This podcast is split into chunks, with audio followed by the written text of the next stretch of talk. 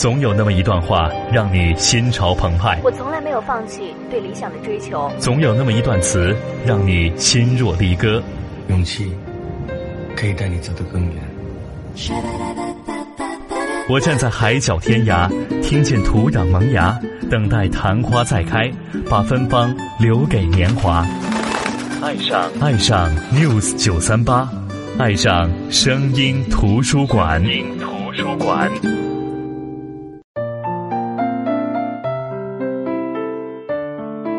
Hello，声音图书馆的听众朋友们，大家好，我是云如，欢迎来到声音图书馆。有一次，我突然发现，我认识有好几个人，他的英文名字都叫 Grace。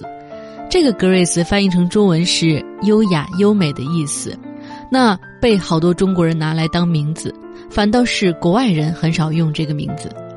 可能是我们对于自己都有一种期待，尤其是女人，不管你年轻时是热烈的还是含蓄的，不管你是丰满的还是消瘦的，优雅都会是我们此生最终极的目标。我不知道大家对于优雅的定义是什么，那有一本书让我仔细的思考了这个问题。这本书是阮义忠的。失落的优雅是一本摄影随笔集。那今天我就带着“优雅的定义究竟是什么”这个问题，和大家一起来分享这本书。本期节目会上传喜马拉雅 FM，大家可以收听、下载、转载。更多节目内容可以关注公众号“声音图书馆”。当然，不介意的话呢，大家也可以给我打赏，多多支持我。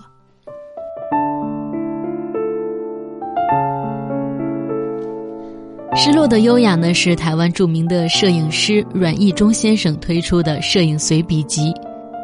阮义忠呢，一九五零年出生于台湾省的宜兰县，二十二岁就任职《汉生》杂志的英文版，开始了他的摄影生涯。他的著作非常丰富，对全球华人地区的摄影教育都有很大的贡献。他被誉为世界摄影之于中国的启蒙者与传道者，中国摄影教父。那《失落的优雅》这本书，从封面到内页的照片都是黑白色调的。其实刚开始拿到这本书的时候不太懂，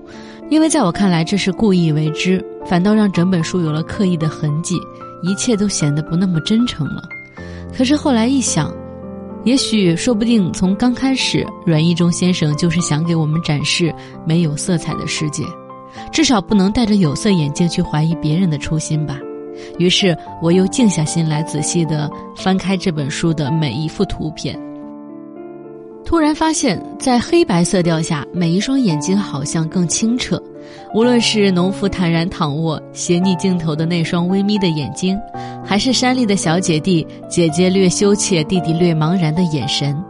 在黑白的色调下。每一个人好像更从容，无论是无视镜头坦然睡觉的农人，还是面对镜头依然自若的戏子，我发现黑白色调反而更容易让人去看懂这个世界，看懂这些人。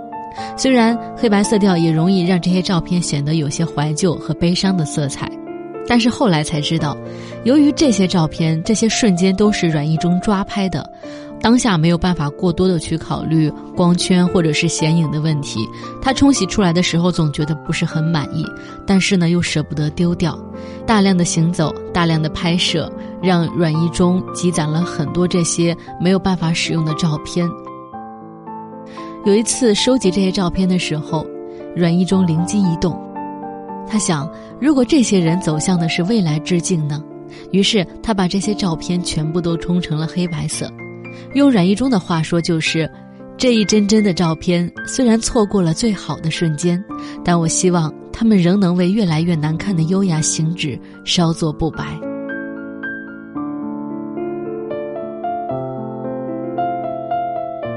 看摄影集或者看任何带有图画照片的书，我的精力都没有办法完全集中在文字上，更何况《失落的优雅》这本书是每一篇文章都有一幅照片。所以，我几乎在翻了 n 次照片之后，才慢慢的注意到了文字。阮义忠的文字不多，每篇呢也只有几百字，几乎每一篇文章都浓缩在一页之中。看这本书，往往就是左边照片，右边文字，或者右边照片，左边文字，再往后翻就是另一个故事，另一幅画面了。这些照片总共有八十一幅，被阮义忠在这本书里分成了四个单元。第一个单元是望乡的背影，第二个单元是岁月之始，第三个单元是必然与偶然，第四个单元是那个时代的那些人。起初我是不大清楚这几个单元之间有什么不同，比如说一幅照片为什么会归于第一单元而不是第二单元呢？我只是觉得，只是觉得这些照片有很多共同点，比如他们大都取材于乡下田间或者说是荒凉废旧之地，生活场景也更为接地气，照片中的人物都非常的安然自若。后来看到书的最后的枫叶，才明白为什么。书后是这么说的：“他说，二十世纪七八十年代，摄影家阮义忠在台湾各处行脚，拍下了无数百姓日常生活的动人瞬间。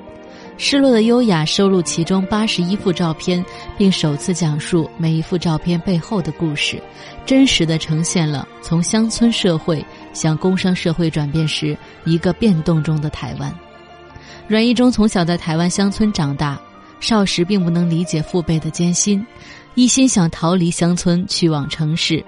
长成后回顾，却正是这些最贴近土地的人事和乡情支撑着他，在越来越不确定的世界迈出每一步。失落的优雅中所记录的台湾乡野风景与人情，如今已成为渺不可寻的古风。正是在这些淳朴的影像和文字背后，我们发现久已失落的朴素和优雅。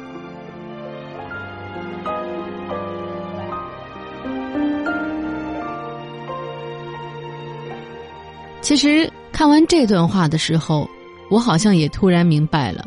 随着时代发展、社会变迁，往日的故乡已经消失了旧时的模样，望乡的背影越来越沉默。那些回望过去的眼神，是岁月之使，它会犀利的射穿人情冷暖、世间沧桑。这可能是时代发展的必然，但是能碰到这些人、这些景以及这些情，可能又是必然中的偶然。也许站在未来再看这些照片，我们也只是感慨一句：那个时代的那些人。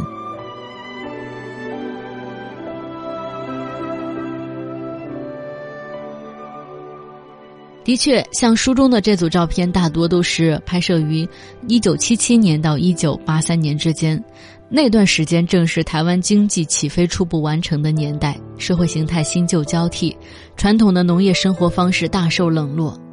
而在此之前，那种生活状态是大多数人的生存状态；而在之后的十几年、几十年，随着工业化和城市化的完成，以前那种传统的生活方式又重新吸引了很多人的怀旧情绪。和许多经历了相似发展阶段的社会一样，当时奔向工业化的台湾充满了喧嚣和浮华，年轻人大都是想去大城市寻找就业机会。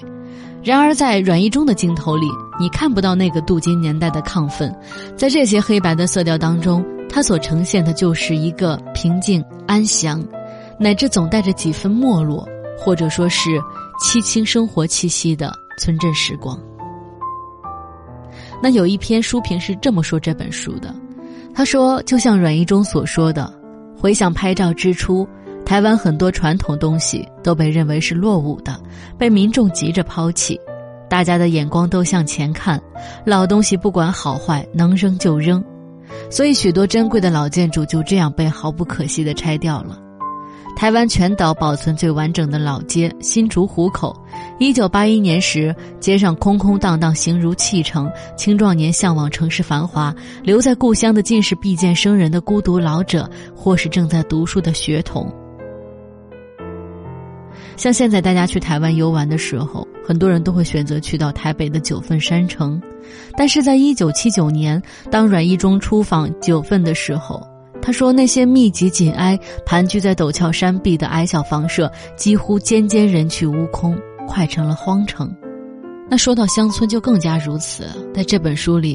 一九七七年的苗栗南庄只是一个平淡、平凡、平常，却清安自在的小村。而一九七九年的南投鱼池乡，散布在水田周围山脚下的四个村子，连间餐饮店也没。那个年代，阮一中旅行没有任何的旅游指南，也没有任何的旅游攻略。每次旅行，他都觉得像是难料、失望还是惊喜的探险。那现在，所有的这些地方都已经成为民宿满街、喧嚣躁动的旅游胜地。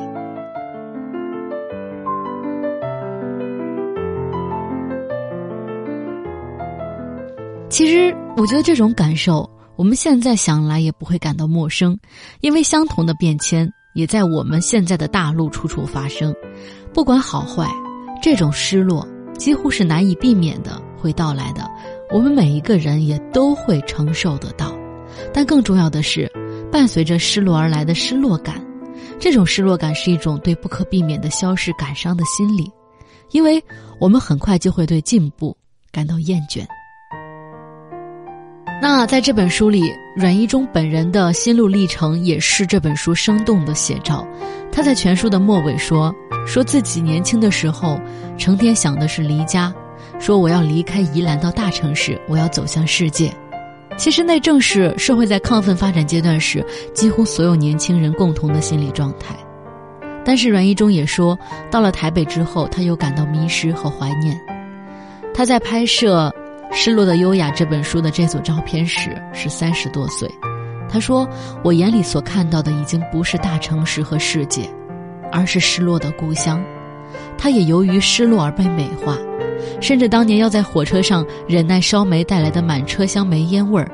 回想起来都带有了乡愁的味道，不像如今捷径便捷的快车，跟乡愁已经扯不上关系了。”就像这本书的所有照片都是黑白色的，多少让照片上的人物都有一些难以言表的孤独感。但是我觉得，这些在时间上、空间上的一种意味的呈现，才是真正存在过的优雅。它是一个有关过去的意象，而并不是未来。那在这本书里，优雅实际上是一种对过往生活方式的结晶与呈现，而现在。这种优雅已经被工业化的进程谋杀，只是在阮一中的照片里留有一些残存的印象，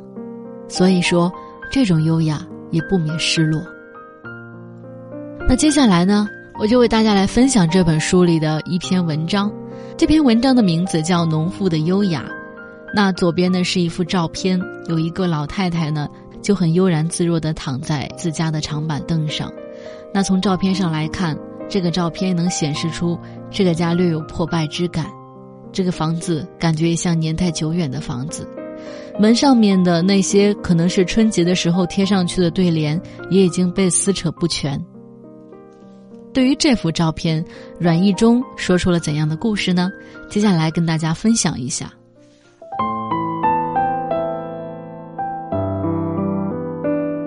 在远处瞥见这位农妇。我就暗暗称奇，他土气十足，仿佛祖先几辈子的劳作积习全压在身上了，而且就这么大喇喇地躺在自家门前，一副当官，全然不在意旁人怎么看，自在的如同卧佛。他一派安然，连我突然闯入也惊动不了，整个人什么也不用说，就清清楚楚表明了这是我家，我在休息，我很舒服，别来打扰。本来我还想找些话搭讪，但被他瞄了一眼之后，就再也开不了口了，因为他根本就不把我当回事儿，不到一秒就回到了自己的神游天地，继续轻嚼着含在嘴里的槟榔，细吮汁液，仿佛此时此刻世上没有比他正在想、正在品尝的东西更美妙、更重要的了。他粗犷的身材与窄小的长凳有如一体成型，彼此服服帖帖，相依相属。长凳下又有另外一把小板凳，八成是农家几代小孩的座椅兼玩具。很可能这位农夫自己小时候就用过这样的小板凳，而他舒舒服服地横在上面的，应该就是家中长者的专属座位了。岁月在两把板凳间的起起坐坐流逝。小女孩转眼成了老妇，用她的方式宣告着一家之主的身份。老实说，我还真是被她摄住了。她的身影粗俗吗？在很多西洋画册上，提香、安格尔、格雅等大画家笔下的宫廷美女，不就特地摆出这样的姿势吗？我大胆举起相机，猜想会受到他的粗声喝止，却没想到他依旧无视我的存在。一副重新定义优雅的影像于一眼曝光，在我看来，本分真诚面对自己，坦然无碍面对他人，就是优雅。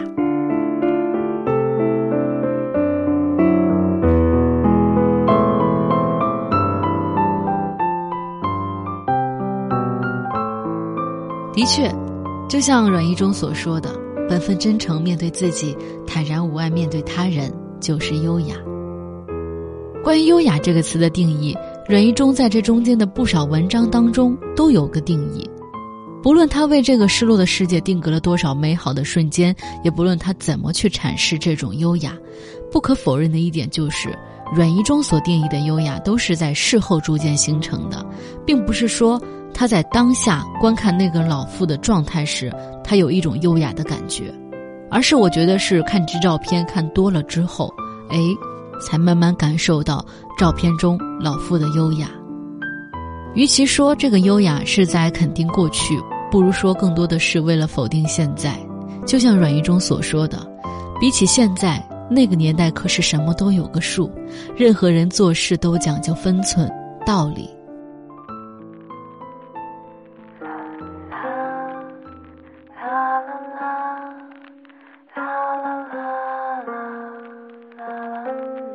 好的，这就是今天的声音图书馆。今天跟大家分享的这本书呢，是台湾摄影大师阮一中的摄影随笔集《失落的优雅》。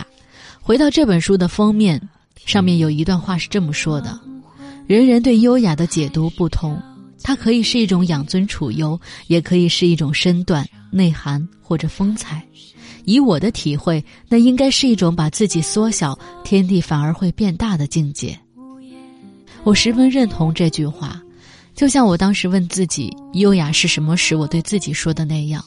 我觉得优雅是一种无害的养分，是自我对灵魂的负责。那如果可以，我永远也不希望这个世界上的优雅是失落的。好的，我是云如，这里是声音图书馆，我们下期再见。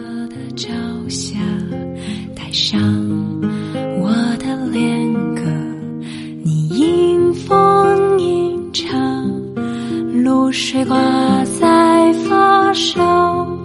结满透明的惆怅，是我一生